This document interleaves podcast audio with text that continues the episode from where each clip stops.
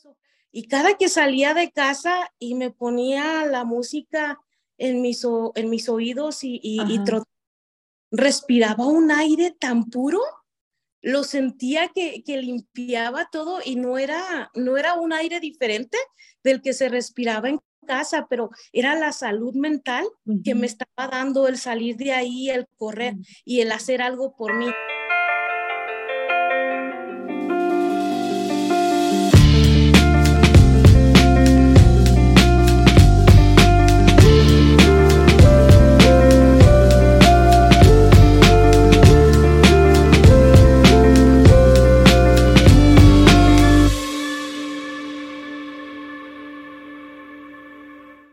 Hola geeks, ¿cómo están? Bienvenidos a un nuevo episodio de Gigi Podcast, Podcast un proyecto de Geek Girls MX. Geek Girls MX es una comunidad creada por mujeres que busca hacer de su pasión un proyecto de vida.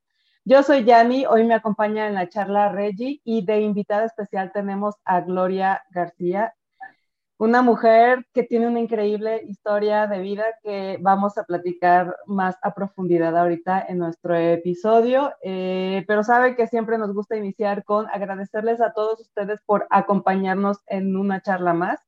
Gracias por darle like y por apoyar este, por los likes y por todo lo que hacen por apoyar este proyecto. Saben que lo hacemos de corazón y nos encanta leer todos sus comentarios, todas sus sugerencias y todo lo que nos dejan por ahí en redes sociales.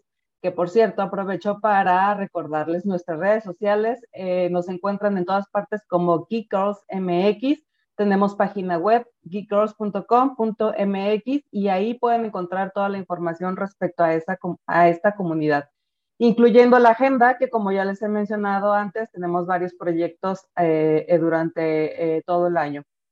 Y bueno, este, también queremos agradecerle a nuestro patrocinador, gracias RSS, por seguir apoyando este proyecto. Eh, RSS es la plataforma en donde ustedes pueden hospedar su proyecto de podcast y encontrar muchas posibilidades relacionadas con lo mismo.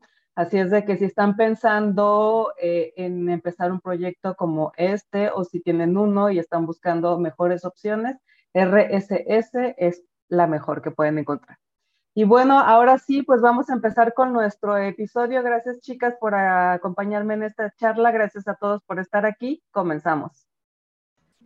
Hola Yani. Eh, bueno, ya eh, creo que había pasado un ratito sin regresar eh, al podcast, pero bueno, ya estoy otra vez aquí. y bueno, la invitada que tenemos el día de hoy es Gloria García. Ella tiene 44 años y está cursando una doble licenciatura en psicología y servicio social en, disculpen mi inglés, digo, yo no soy experta, pero voy a tratar de pronunciar lo mejor que pueda, en Southern Utah University, que se abrevia SUU. Es madre de cinco hijos que ahora ya son jóvenes adultos y asisten a la misma universidad. Eh, su forma de ingresos es una empresa comercial de limpieza que le pertenece y ejecuta gran parte del esfuerzo laboral. Eh, regresar a estudiar a sus 42 años tiene muchos retos, colegiaturas, tecnología, idiomas, entre otras. Pero la dificultad más grande ha sido organizar su tiempo para ser efectiva en su empresa, escuela y familia. Es una mujer persistente y ninguna dificultad la ha detenido. Al contrario, cada reto se enfoca más hacia su meta. Y bueno, sus hobbies, hobbies incluyen escalar, levantar pesas y correr maratones. Y bueno, actualmente pertenece al Club de los 50 Estados, que la jornada consiste en correr un, maratón en cada uno de los 50 estados, bueno, de obviamente de Estados Unidos. Y completó su estado número 27 en Kentucky y tiene programado cuatro estados más para el 2023. Y pues muchas gracias, Gloria, por acompañarnos en el episodio de hoy. Gracias a ustedes por la invitación y encantada de estar aquí compartiendo mi historia de vida.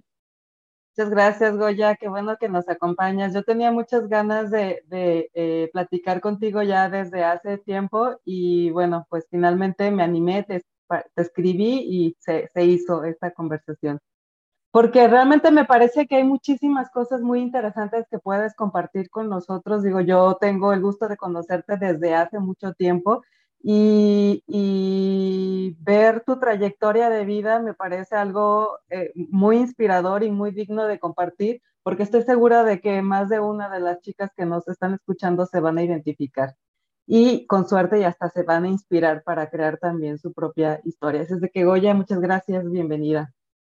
Gracias a ustedes. Muy bueno, pues vamos a empezar con la charla. Este, obviamente, eh, pues hay que empezar con desde el principio, ¿no? Y el principio es, es el lugar en donde crecimos. Entonces, Goya, ¿podrías contarnos un poco sobre el tu origen? ¿De dónde eres? ¿Dónde bueno, nací en el Alto Jalisco, en México. Ah, nací, crecí en el, en el, mismo lugar y conocí a Deyanira en la preparatoria, cursamos juntas la preparatoria y después de la preparatoria no había muchas opciones para mí. Yo, como miles de estudiantes, fui rechazada en la Universidad de Guadalajara.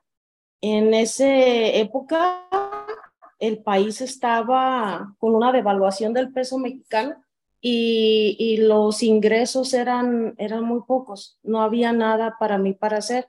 Contaba con familia que ya residía en el extranjero, entonces me contacté con ellos para pedirles su ayuda monetaria para cruzar ilegalmente, porque la visa se me negó, como a miles de mexicanos que tenemos el sueño americano y hacemos todo el procedimiento y simplemente nos dicen en la embajada, no, quédese en su país, su país tiene muchos recursos y no los tenía. Así que me tocó cruzar la frontera y, llegué aquí y ya aquí estoy. Entonces, o sea, se podría decir que, digo, parte de tu origen es, o sea, como mencionabas aquí en Jalisco, eh, y bueno, conociste a Yanni y demás, pero, o sea, parte de lo que te motivó a emigrar a Estados Unidos fue como buscar una mejor oportunidad o hubo como algún otro motivo más para poder emigrar, o sea, el que fuera como el detonante que tú te fueras para Estados Unidos. Bueno, en realidad necesitaba dos mil dólares porque la otra opción que tenía era para entrar a una universidad privada en Guadalajara y, en los gastos de la colegiatura, los y eran dos mil dólares y me vi para recaudar los dos mil dólares y mi meta era de volver a México y, cursar una educación superior, pero ahorré los dos mil dólares y me los gasté y después uh, junté otros dos mil dólares y me los volví a gastar. Dos veces me quedé con el pasaje pagado y ya no regresé, me quedé acá. O sea, tu idea original era ir a juntar el dinero que necesitabas para pagar tu educación acá y regresar y, y pagar tu escuela acá, pero bueno, la vida pasó y dos veces te quedaste con, solo con la intención. Ahí creo que se, se cortó un poco, ¿verdad? ¿Nos escuchas, Goya? Sí, creo que se cortó un poquito. Pero, o sea, está interesante porque sí es cierto que luego a veces, eh, como dicen luego de que, pues sí, aquí hay mucho talento, pero luego no hay, un montón de situaciones. Ah, yo sí lo... Ahí está, ah, ya, de regreso. Y entonces te decía, oye, que tu intención realmente era irte, juntar dinero para, para poder pagar tu universidad y regresarte a estudiar, pero obviamente eso no pasó. Y, este, y bueno, seguramente este, debió ser una gran experiencia. Esto, tu historia es la historia de muchos mexicanos, ¿no? O sea, es la historia que Hollywood luego nos cuenta en películas, pero no, tú vienes y nos las estás contando aquí de, de, viva, de viva voz. Y me imagino que tiene, está llena de muchos retos. Yo quisiera que nos contaras un poco sobre cómo fue tu experiencia de, de emigrar y cuáles fueron los primeros retos a los que te enfrentaste cuando llegaste allá.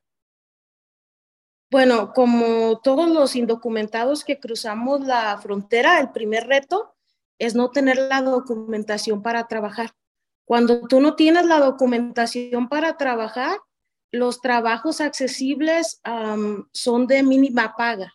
Es muy difícil conseguir un trabajo si no tienes los documentos. En la época en la que yo llegué, la comunidad hispana era una minoría. Seguimos siendo una minoría, pero aún era así. El idioma fue algo muy complicado.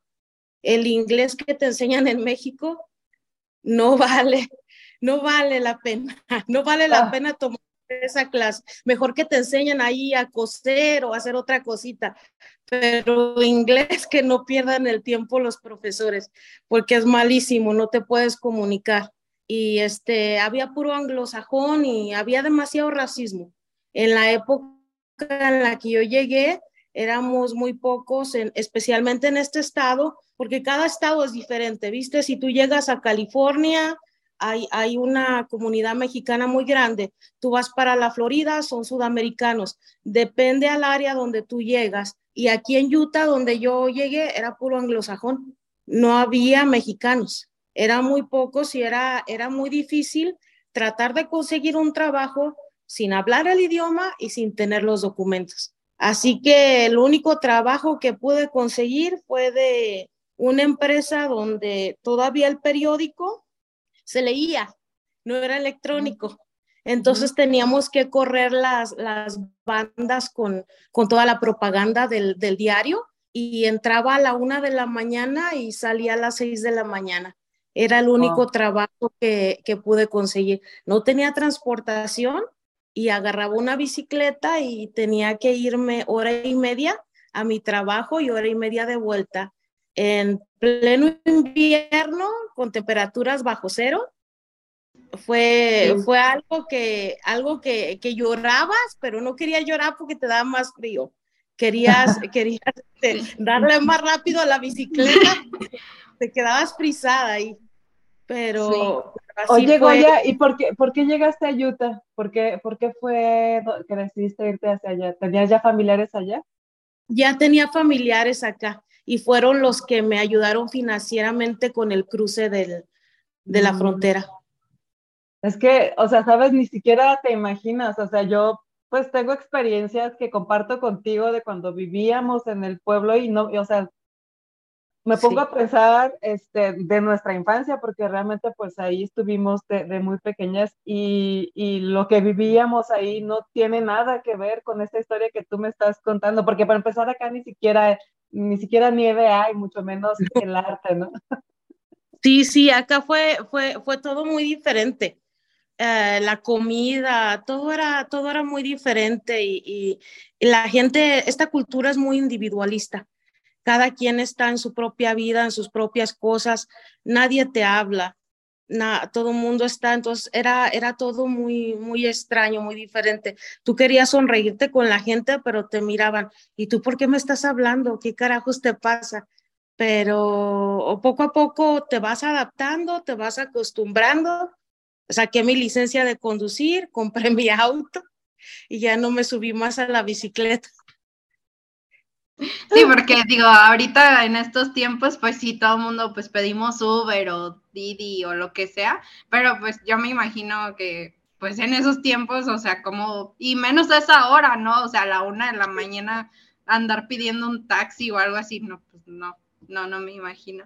Pero, y, o sea, y por ejemplo, una vez que ya estabas ahí en Utah, o sea, y con toda esta experiencia que tuviste en este trabajo, eh, ¿cómo fue que llegaste o, o, qué es lo que te llevó a ti a iniciar tu propia empresa de limpieza? O sea, ¿cómo fue como ese, ese, esa transición o ese transcurso de cuando llegaste a cuando empezaste con tu propia empresa? Ah, bueno, pasó mucho tiempo vamos a hablar un poquito de, la salud mental. Mi expareja tiene bipolaridad y tiene una depresión crónica, entonces hemos tenido altos y bajos.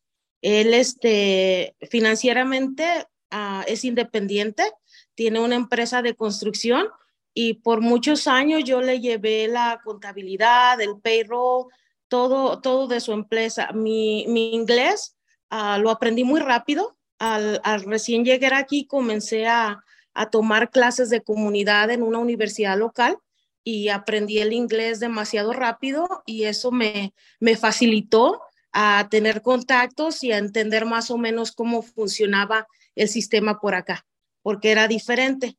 Entonces, este, yo le, le ayudé a armar la, la, compañía, pero siempre tienes esa codependencia. Y yo siempre he buscado la autonomía. Entonces comencé a, a, nos divorciamos en el 2012 y comencé a trabajar por mi cuenta, pero fue hasta el, hasta el 2017 que me lancé a lo comercial porque yo hacía limpieza residencial, pero el horario no era muy flexible y la paga era más baja. Entonces, en el 2017 saqué mis aseguranzas, saqué mis licencias, saqué mi cuenta del banco, un crédito y me lancé hacer este contratos comerciales y, ya ah, me va mucho mejor, trabajo menos y, y, está mejor. propia empresa. Sí. Y tengo mi autonomía. Claro, sí, no, y eso, eso es una de las tantas cosas extraordinarias que, bueno, que a mí me lo parece, porque, o sea, estamos hablando de, de, de que emigraste a Estados Unidos bajo las condiciones que la mayoría de la gente lo hace, o sea, de manera ilegal, pasando por un chorro de adversidades, y hoy día tienes una empresa, o sea, una empresa, eres la fundadora de una empresa, o sea, ¿estás de acuerdo que no es como, bueno, ni uno que está acá en, su propio país logra hacer algo, logra a, fundar su propia empresa? Y bueno, yo quiero que nos platiques, obviamente, que nos compartas cómo ha sido ese proceso, este, como dices, bueno, el sistema allá y el sistema acá es muy diferente eh, me gustaría que nos platicaras de las principales diferencias y sobre todo me da mucha curiosidad preguntarte si tú crees que si siguieras acá en México, ¿habrías hecho lo mismo? ¿Crees que habrías abierto tu, fundado tu empresa acá también en, en México? No lo creo. Los mexicanos somos muy buenos para trabajar y ahí hay mucha competencia. ¿Y allá no son tanto? Los gringos son muy huevones. los gringos son muy huevones y, y, este, de hecho, de que seas hispana y tengas una, una empresa de limpieza, eso es tu tarjeta de presentación. Pero, pero no, en realidad acá, acá este, el, el, sistema, el sistema legal y el, y el sistema judicial sí funciona. No es como en México. Entonces acá te cuidas de todo tienes que pagar tus impuestos, no puedes evadir el fisco, tienes que sacar tus, tus licencias, tienes que sacar tus aseguranzas, la gente que trabaja contigo tienen que estar cubiertos por la compensación del trabajador y si tú no cuentas con nada de, de esos requisitos que te piden, te sancionan, te multan, te dan una, una cantidad alta para, para pagar. Cada vez que te multen, va subiendo la cantidad y te pueden cerrar la empresa y ya no puedes volver a hacer negocio. Entonces, más te vale hacer las cosas bien. Sí, al comienzo, al comienzo te cuesta un poquito aprender, pero yo ya traía experiencia porque yo le ayudé a mi, a mi ex esposo a armar su compañía de, de construcción. Yo no tenía idea qué formulario llenar, a dónde se, se llenaban las aseguranzas, que se tenía que pagar y comencé a preguntar, a llamar, a llamar al Estado, a un lugar, a otro. Y ya cuando armé mi propia empresa fue, fue muy fácil.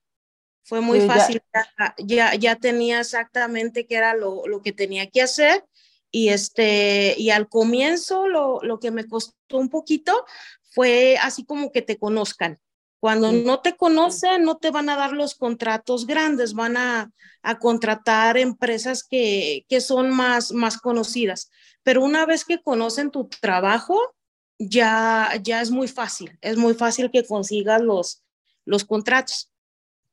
Y estamos, yo sé que nos estamos yendo muy rápido porque hay, o sea, hay un, un, gran recorrido entre, entre que vas en una bicicleta a las seis de la mañana, una de la mañana, y fundas tu, tu, tu, empresa. En medio pasaron un chorro de cosas, o sea, pasó que te casaste, te divorciaste y un montón de, de situaciones en la parte emocional que tuviste que, que, superar. Tuviste hijos porque e, eres, como bien dice en la, en la biografía, y bueno, yo también lo sé, eres mamá de cinco hijos que, por cierto, ya están eh, súper grandes. Este, Y, y, todo eso fue parte de tu historia y me gustaría saber eh, cómo, cómo es que fue parte de tu historia todo, la, parte, la parte personal, pues. Bueno, yo vengo de una familia tradicional con los valores de una cultura colectiva, del casarte, el tener hijos, el procrear, y yo hice todo lo, lo que sentí que estaba de mi parte para tener un, un matrimonio estable. Ah, me casé, fui la esposa, me quedé en casa, fui, fui mamá de casa por un periodo de cuatro o cinco años, después le ayudé a mi esposo con su empresa y le llevaba la contabilidad, pero yo me hacía cargo de, de los niños, de la educación, del kinder, de, de, todo lo que lleva a ser una ama de casa. Yo me dediqué a eso, pero con nosotros es la salud mental. Yo me identificaba como inmigrante, mi ex esposo es argentino, él no tiene familia en el extranjero y yo me identificaba con él. Yo también soy inmigrante, extraño mi, mi pueblo, la fiesta de Navidad aquí no se siente lo mismo. Aquí es blanca y todo, pero, pero no es lo mismo, es diferente y yo me identificaba. Pero su depresión de él era un poquito más, más severa. Mm, sí, no entendía yo qué era lo que pasaba y cuando estaba embarazada de, de mi tercer hijo, mi, mi hija, que ahora tiene 18 años, vamos a terapia con él porque estábamos eh, viviendo un una, tiempo muy tenso como pareja por su depresión y ahí lo diagnostican con bipolaridad. Y ahí ya, ya entiendo yo su, sus, sus comportamientos, sus lo, lo, que gastaba de más, los negocios que se, que se mandaba, ¿me entiendes? Porque yo llevando la contabilidad de la empresa y, y él gastando, gastando sin, sin frenarse, sin, sin tener miedo, arriesgándose demasiado. Entonces, ya para cuando entendí que era la bipolaridad, ya estaba embarazada del tercer hijo. O sea, ya estaba, ya estaba muy adentro. ¿Y qué fue lo que pasó? Pues tratando poco a poco de conseguir mi autonomía, comencé a hacer limpieza residencial. Bueno, no tengo educación, no tengo documentos. ¿Qué es lo que sé hacer? Ama de casa, me voy a poner a limpiar. Entonces, este, hice unos avisos, unos panfletos y fui a tocar puertas. Oiga, limpio casas, ¿le gustaría una cuota? comencé a hacerme clientes y, y ahí me mantuve desde el cuarto hijo a, hasta, hasta que saqué mi licencia comercial. Sí, ¿cuántos años pasaron entre, entre, entre que iniciaste y entre que fundaste tu, tu empresa? Ah, fácil pasaron casi 10 años, Yanni. Casi 10 años. Un proceso largo. Sí, no, bueno, largo y no, pues, o sea, porque si lo ves en retrospectiva, o sea, realmente muchas cosas pasaron en medio, o sea, no solo la empresa, muchas cosas pasaron en medio. Sí, y, la verdad que, que como mujer y como madre, viste, el, el, pasar tiempo en casa, el pasar tiempo con tus hijos, no tiene precio. No, no, no, no, estoy de acuerdo contigo. Yo estaba muy cómoda con ellos, viéndolos crecer, ir a las actividades de la escuela, a los field trips de la escuela, ¿viste? Porque aquí las escuelas los llevan a los niños en el autobús y los llevan a conocer cañones y parques. Bueno, yo era la voluntaria número uno. Siempre, sí. Siempre, siempre he tenido muy buena relación con los maestros de mis hijos, porque yo siento que cuando los padres están envueltos en la educación de los hijos, es positivo y tú puedes ah, presenciar cualquier comportamiento que está pasando en la escuela. Estar alerta, estar, estar, alerta y darte cuenta de las cosas que están viviendo tus hijos, sí. Y a tu hijo te le van a hacer menos bullying si ven a la mamá todo el tiempo. Los profesores van a ser más considerados si ven a la mamá todo el tiempo. Y mis hijos son morenitos, ¿me entiendes? Son las moscas en leche, puro blanco y mis niños son los, los morenitos, entonces tenía que ir la mamá. Y bueno, ahí estuve, ahí estuve presente toda, toda su kinder, la primaria, la secundaria y ahora vamos juntos a la universidad. Sí, eso está increíble, digo, porque tu hijo más grande creo que ya incluso se graduó, ¿no? El, ah, dos me gradúan para el próximo año. Sí, sí, Uno está en de, de empresas y el otro está sacando una doble licenciatura en Computer Science y en comunicación. Que esa es otra parte súper admirable, o sea, que hoy día está sacando una doble licenciatura, o sea, no una licenciatura, una doble licenciatura allá en Estados Unidos. Sí, y digo, yo tengo como la duda de, digo, ya nos contó Gloria como todo lo que ha hecho, este, como en el ámbito profesional, pero como de la mano de lo que nos contaba en la biografía, es como este mundo del deporte, ¿no?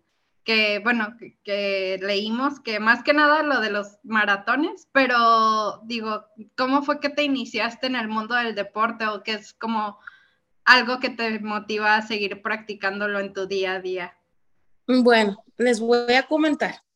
Uh, en unos de mis altos y bajos con mi expareja, él tuvo una relación extramatrimonial y tratamos de reconciliarnos como pareja. Teníamos los niños ah, pequeños todavía, relativamente, y queríamos arreglarlo. Y consultamos un terapeuta y el terapeuta nos aconsejó que fuéramos sinceros. Fue el peor error. Me gustaría, me gustaría ponerle una demanda, pero bueno. Y él fue demasiado sincero cuando yo le pregunté el por qué lo hizo. Me dijo que porque estaba gorda. ¿Me entiendes? Entonces, ah, yo comencé a trotar, siempre me mantenía activa. Iba al gimnasio, medio cuidaba mi alimentación, la verdad no la cuidaba, me gusta comer. Y, pero me mantenía, me mantenía y, y cuando me dice que estaba gorda, uh, yo sí creí que estaba bien gorda. Me sentí del tamaño de un elefante un poquito más ancho. ¿Viste? Entonces, este, ah, comencé a trotar porque quería agradarle a él. Comencé a trotar para bajar peso y cada que salía de casa y me ponía la música en mis, en mis oídos y, y, y respiraba un aire tan puro lo sentía que, que, limpiaba todo y no era, no era un aire diferente del que se respiraba en casa, pero era la salud mental que me estaba dando el salir de ahí, el correr y el hacer algo por mí. Y en un Era como la terapia sin ser la terapia, ¿no? Sí, en un periodo de, de, de tres, cuatro meses, ahí nomás perdí 40 libras de, de un jalón de estar trotando y y sin entrenamiento, sin nada, me registré para el primer maratón. Y en ese proceso, en un proceso de seis meses, recuperé mi autoestima y ya no me importó si estaba gordo o flaca. Ya me importaba lo que dijera. No, ya me importaba más cruzar la línea de la carrera que como lucía yo, como me veía, recuperé mi autoestima. Y por eso es algo, es, es algo tan importante para mí los maratones, porque es algo muy doloroso. Para, para ser un maratonista tiene que gustarte el dolor, porque se sufre, se sufre bastante, bastante en la carrera, pero la recompensa que sientes al cruzar la meta es única. Es única. Entonces yo, yo no los quiero dejar porque me recuperé a mí misma corriendo un maratón. Y cada que corro otro más, digo, hey Goya, ahí vamos. De hecho, algunas de las, de las carreras, los, los, los organizadores de las carreras te dejan modificar el babero, que es lo que quieres que diga tu nombre y yo lo modifico, corre Goya. Sola me voy dando, me voy dando ánimo. porras. sí, sí. sí. Sí, yo siempre lo he dicho, o sea, el, ejercicio es, es, la terapia perfecta, pues, o sea, todo lo que se puede eh, eh, desatar químicamente es, es, increíble, digo, y como consecuencia, definitivamente salud mental, o sea, digo, yo voy al gimnasio y ya, no es como que haga maratones ni nada de eso, pero deberían de verla, o sea, levanta pesas, así que yo digo, esta mujer, qué bárbara, está cañón, está cañón. Luego, al final nos dejas tu Instagram para que vayan y te vean, de veras, qué, qué cañón están. Aparte de los lugares tan hermosos que te toca ir este, a, a conocer. Que por cierto, eso, porque no solo hace maratones, les digo, levanta pesas y luego además le gusta esto de, ir a escalar y, se va al cañón, al Gran Cañón a, hacer sus caminatas y es guía y no sé cuánto. Y te quería preguntar de eso, o sea, obviamente también eso tiene sus retos, el, mantenerte activa físicamente y en el deporte extremo, que además es lo tuyo, no es como que hacer yoga, o sea, ¿qué, qué, tipo de retos tiene, a cuáles te has enfrentado y cómo los superas? Yo pienso que el hecho de que me gusta el deporte extremo, Yanni, es porque mis, mis niveles de ansiedad estaban muy altos. Entonces, de alguna forma, cuando tú haces la adrenalina que sueltas, todo eso, puedes encontrar tu ventana de tolerancia. No estás en, en, un modo depresivo ni estás en un modo imperactivo. Puedes ahí, y por eso es que, que me fascina, me fascina algo que tenga riesgo más de yoga o algo de meditación. ¿Me entiendes? Es algo, es algo que me gusta y, me imagino que también es parte de, de, de quien yo soy, parte de, de, de, mi niñez, de mi familia, porque en mi casa somos trabajadores. Mi mamá tuvo un padre alcohólico y se hizo cargo de ocho hijos. Entonces todos trabajábamos, todos ayudábamos y, y es algo que para mí el, el, trabajo y el esfuerzo tiene recompensa. Si no me esfuerzo y si no trabajo, no, no me gusta que me regalen las cosas. De hecho, aquí en Navidad me, me dan bonos de Navidad y ¿por qué me están dando plata? ¿Qué pasó? ¿Qué hice? Eh, me gusta, me gusta esforzarme y conseguir lo, lo, lo, que me gano, no que me den las cosas fáciles. Me consta. y por ejemplo, ¿cómo es, cómo crees tú, Gloria, que que ha ayudado como esta parte del deporte, digo, no solo en los maratones, este, a tu vida profesional o cómo es que ha podido ligarse de alguna manera?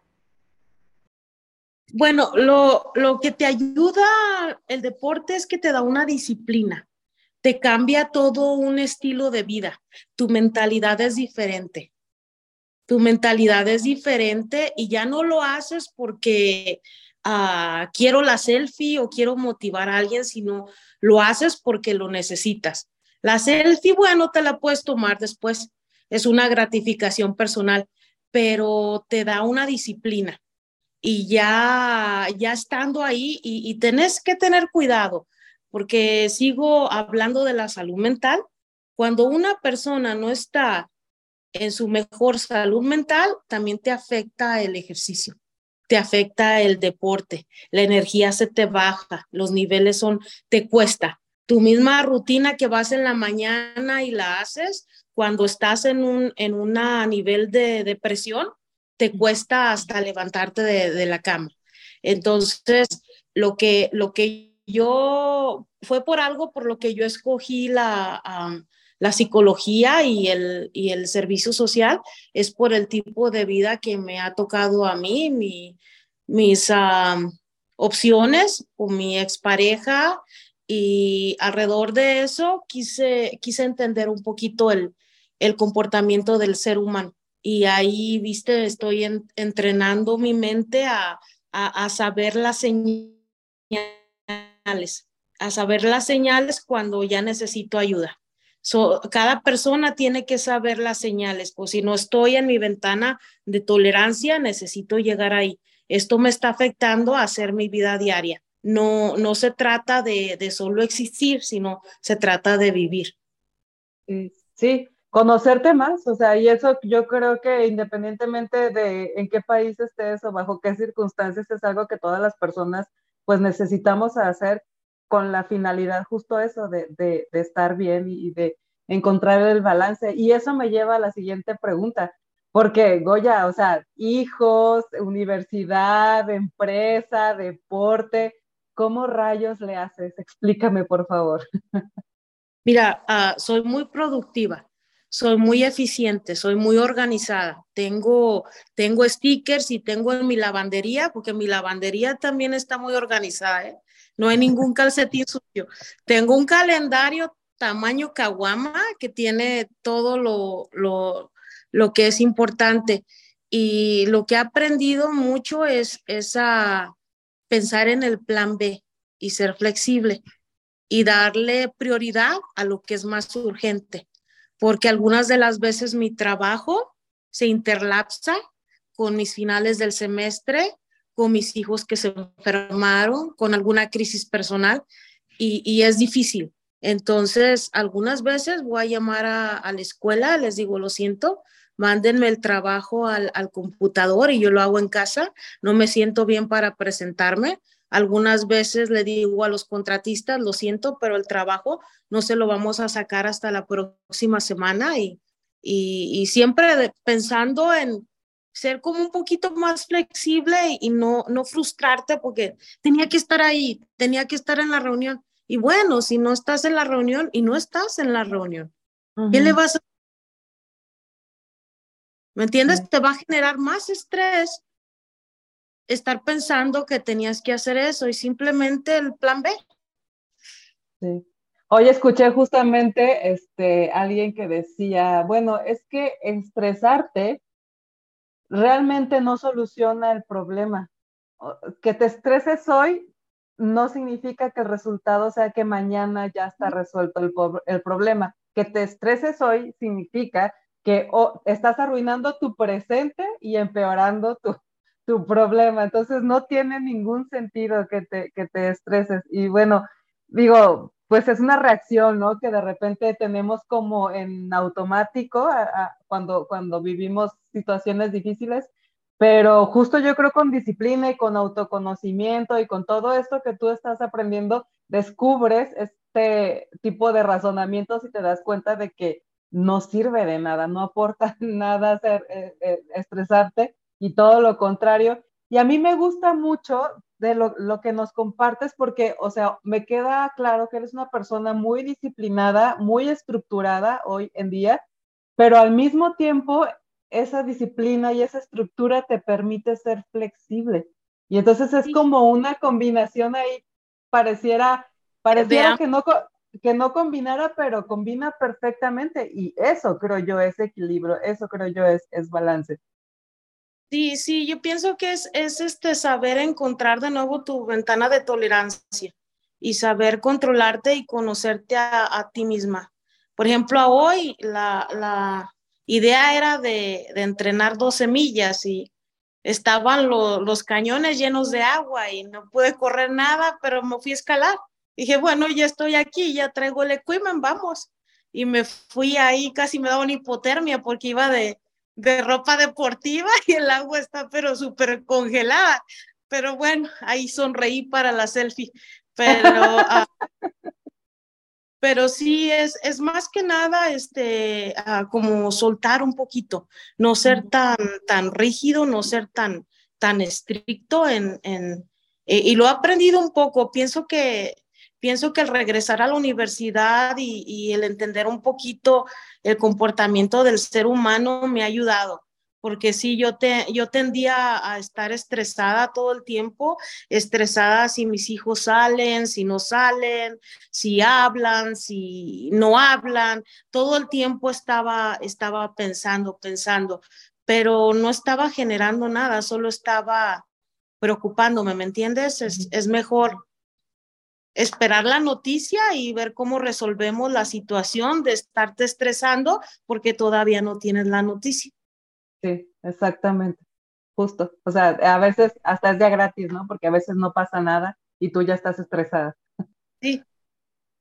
Sí. Oye, y por ejemplo, digo, ya nos diste un consejo que es como tener un plan B ante cualquier situación, pero ¿qué otros consejos podrías darle a otras mujeres que digo que van a, seguramente van a estar escuchando el podcast y se están motivando ya sea a tener su propia empresa o incluso a empezar a hacer ejercicio, ¿no? Porque también luego pasa que escuchas a alguien más que, que está haciendo algo y te motiva, ¿no?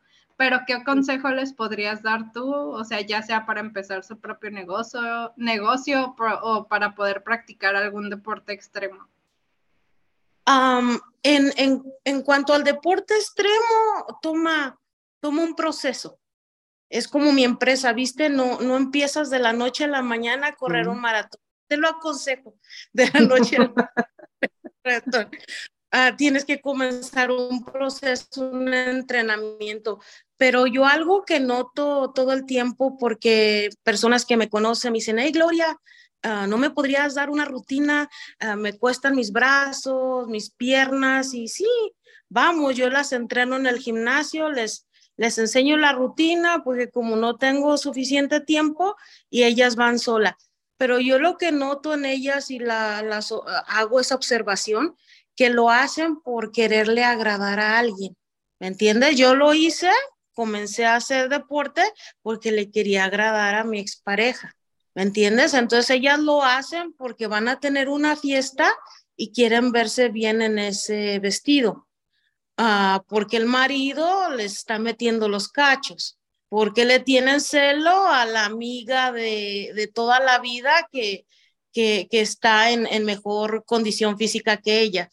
Háganlo porque lo quieren hacer, porque se aman ustedes mismas, no lo hagan por nadie, porque si lo hacen para agradarle a, alguien, no, no va a durar, no va a durar la disciplina, van a cansarse, van a, es, algo, es algo a corto plazo, no es la motivación no, es tan, no, no dura tanto. Ah, si tú lo haces porque, porque lo haces por ti, si, si eres adulta, nosotros, yo estoy en mis 44 años, hazlo por salud física, porque ya estamos en una edad que ya no tenemos 20. Ya, ya nuestro cuerpo necesita esos masajitos, esas estiraditas, todo eso, para cuando tú te levantes de tu silla, te puedas levantar sin que te dé ningún calambre. Hazlo por eso. Y si estás jovencita, hazlo porque es un estilo de vida y, y poco a poco que tú lo comienzas a hacer, el físico también te cambia, pero lo que más te cambia es tu mentalidad y es lo más sano. Totalmente de acuerdo con eso y este, me encanta, me encanta que, que lo digas. Y bueno, a mí me, me, parece increíble este, acordarme pues de nuestra juventud y, y verte hoy y platicar contigo y todo lo que ha pasado eh, en tu vida y pues me lleva a preguntarte, o sea, hoy día, ¿cómo celebras, cómo disfrutas tu vida después de, tantos años de trabajo y de sacrificio y de todo lo que te ha costado llegar al día de hoy, a cómo estás hoy? Em, tengo gratitud. He estado expresando gratitud. Ya es el, momento de, de, de mi vida donde ya no estoy pensando en las metas a futuro, sino cuál es mi legacía, qué es lo que voy a dejar. ¿Me entiendes? Entonces, mi mayor sueño era de, de tener una educación alta superior. Me vine a Estados Unidos a reunir dos mil dólares para conseguirlo eso en mi pueblo. Desgraciadamente no se pudo. Mi mayor orgullo era de que mis hijos pudieran, pudieran lograr eso. Y si ellos ven a su mamá, que es su segunda lengua, que está cursando una doble licenciatura y que, aparte tiene excelentes calificaciones, ¿me entiendes? ¿Qué más No necesito darles una charla, tienen que estudiar. Ellos me están mirando, ¿me entiendes? Ellos están observando lo que tú haces y ellos saben la pasión que tengo y lo entregada que soy a todo. Y, y eso yo quiero que ellos, que ellos, viste de mi mamá, yo aprendí el trabajo fuerte y el trabajo duro y, el, ser la, la, mamá de los hijos y el, y el preocuparte por tus hijos, eso lo aprendí de ella. Y yo quiero que ellos vean una mamá fuerte, que no importa de dónde viene, ha llegado aquí y sigue para adelante, porque ellos conocen mi historia. Un error que cometemos todos los indocumentados que llegamos acá y logramos tener una vida mejor de la que tuvimos en nuestros países es decir, yo quiero que mi hijo tenga una vida mejor, pero nunca les hablan a sus hijos cuál es la vida que tú tuviste. Mis hijos, llevó a construir esa vida. Mis hijos conocen mi historia y ellos se sienten orgullosos de, de sus raíces. Y eso es algo que, que yo lo noto mucho acá en los, en los hijos de, de otros inmigrantes. No se sienten orgullosos de sus raíces. No hablan español. No quieren hablar el idioma. Y, no, y yo, yo, yo, he visto que tus hijos nunca han venido, según yo, pero, pero son muy conscientes de la cultura mexicana. Tu hija creo que danzaba, porque tú cuando estabas acá estabas en el grupo de danza de ahí del pueblo. Y hablo de danza, de danza con penacho y con... ¿Sigues danzando, Goya? Sí, con mis ayoyotes, sí. Sí, sí tu hija también, ¿verdad? Sí, ella también danza, sí. Todos mis hijos hablan español, lo hablan muy bien. A menos eh, tengo un hijo con autismo, tiene 17 años, Lucas, y él no habla, no habla español. Su, él solo habla inglés, pero te entiende el español. Él, él, te entiende y sabe los nombres de las comidas y de las cosas, pero no te sabe su, su habla, su speech, lo que, lo que él habla, él habla es mínimo. Entonces, este, em, el terapeuta de habla consideró que tendría que aprender un idioma primero antes de que aprendiera el segundo. Y como acá todo es en inglés, pues le tocó, le tocó el inglés. Pero sí, todos hablan español y todos ah, están muy, muy conscientes de dónde viene su mamá, de quién es. Y ah, siento un gran orgullo, no de todo lo que hago, pero de tener una buena relación con mis hijos, porque ah, están en una edad de la adolescencia que se van a equivocar y algunas veces se van a equivocar bien feo. Y cuando los papás tratamos de, de jalarlos a donde nosotros queremos ir, conseguimos lo contrario. Entonces yo me he enfocado en, en, tener una relación buena con ellos, porque si yo tengo una conversación con ellos, es más productiva a que quiera yo ejercer mi fuerza de voluntad sobre ellos. Y con todos ellos tengo una relación muy buena. Sí, no, y se nota. Y lo que dices de que, de que transmites a tus hijos, bueno, yo lo puedo percibir y estoy acá en otro país y yo solo te veo en, en las redes sociales y en el chat que compartimos y cosas así y, a mí me transmites eso, o sea, ah, ya me imagino lo que debe de ser para tus hijos, pues que vives con ellos y te ven todos los días haciendo todo lo que haces. Y eso de, ocultar las cosas, eh, yo creo que es como muy también cultural, porque pues no es costumbre, ¿no? Que los papás tengan este, tanta comunicación con los hijos y que, digo, es normal que los papás eh, queramos siempre lo mejor para los hijos y que queramos evitarles eh, todo tipo de sufrimiento y que queramos hacerle eh, un camino ya lisito y pavimentado para que pasen por ahí. Pero, pero pues también creo que deja mucha enseñanza justo eso, ¿no? Que se enteren lo que cuesta y, que los papás pues somos humanos también al final de, cuentas. Sí, sí, es algo, es algo que yo, yo les he inculcado a los míos, nunca les, les he comprado nada, ellos han trabajado para, para comprar sus cosas y, yo siento que cuando tú te esfuerzas poquito, valoras más las cosas a cuando solo se te da en la mano, ¿viste? Y mi hija, mi hijo, todos, tengo dos de ellos con, con beca académica porque se han esforzado y trabajan en mi changarro, trabajan en mi empresa, trabajan un, un, ah, un medio tiempo porque no les da tiempo con su escuela y aparte tienen ellos su, su trabajo, aparte de ayudarme a mí y también van a la escuela, entonces entramos y salimos, sale un auto, sale otro auto y a uno deja una nota, sale otro y deja otra nota. Y, bueno, así, así, pero ya, ya terminó el semestre y comienza el verano y ahora va a haber más mamás notas en el refrigerador.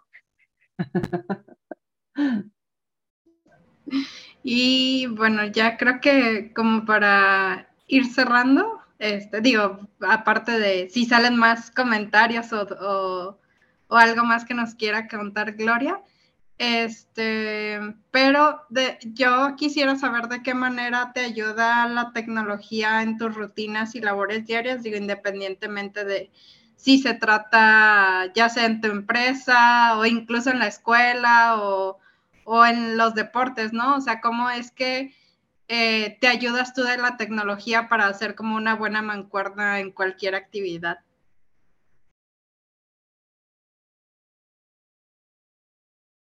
Bueno, estamos en la era de la tecnología y hasta ahorita estamos conectadas en Zoom.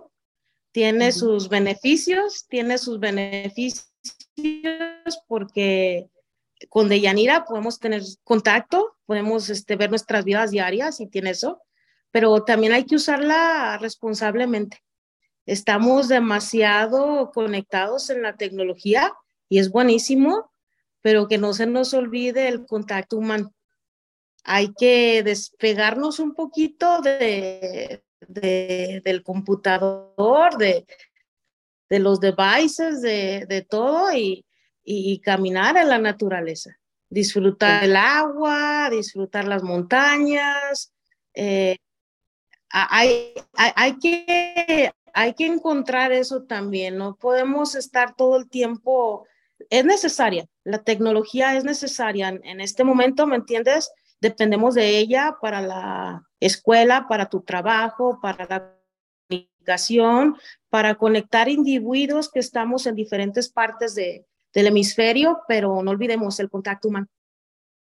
Sí, sí, totalmente de acuerdo. Y creo que otra vez, ¿no? Es encontrar el balance, no irnos a, al extremo y este, usarlo, pues sí, aprovechar los beneficios que nos brinda y eh, lo que nos puede facilitar en nuestras actividades diarias, pero digo, es que nunca vas a comparar el estar conectado a una pantalla a las caminatas que te das tú por allá en, tu, en, las montañas y el contacto tan cercano con la naturaleza y el aire fresco y todo eso, digo, definitivamente no tiene, no tiene punto de comparación por muy alta tecnología que estemos hablando, ¿no? Y bueno, pues ya para cerrar y antes de irnos, este, Goya, eh, déjanos tus redes sociales para que quienes nos están escuchando vean, conozcan un poquito, aunque sea en imágenes y, videos de, cómo es tu vida y a lo mejor, pues no sé, haces algunos nuevos, ah, nuevas amigas sobre todo, porque mayormente somos mujeres en esta comunidad. Y este, y pues no sé, a lo mejor alguien quiera estar en contacto contigo, conocer un poquito más de lo que haces. Claro que sí, Yanni, yo te las comparto. Muy bien, este, las dejamos aquí en la descripción. Eh, eh, ya saben que siempre las ponemos ahí, también van a estar apareciendo en los supers. Y bueno, pues ahora sí creo que, digo, yo sé que es muy poco tiempo para, para platicar de tu larga, eh, como dicen, journey, de, de, la Goya que yo conocí allá, con la que yo crecí en el pueblo, a la Goya que soy, créanme, hay, hay, hay mucha diferencia y no, porque sigue manteniendo su, esencia. Pero este, me da mucho gusto, Goya, de verdad verte, me da mucho gusto que hayas venido a acompañarnos y a platicar en este episodio. Y pues bueno, también gracias, Regi, por eh, acompañarnos en esta charla. Y gracias a todos los que se quedaron hasta el final del episodio. Creo que está escuchando medio raro, pero bueno. Este, gracias a todos los que se quedaron hasta el final del episodio. Eh, recuerden nuevamente nuestras redes sociales son Geek Girls MX en todas partes. Y pues chicas, muchas gracias. Nos vemos en el siguiente episodio. Gracias, Goya. Gracias a ti. Buenas gracias. Chao. Bye bye.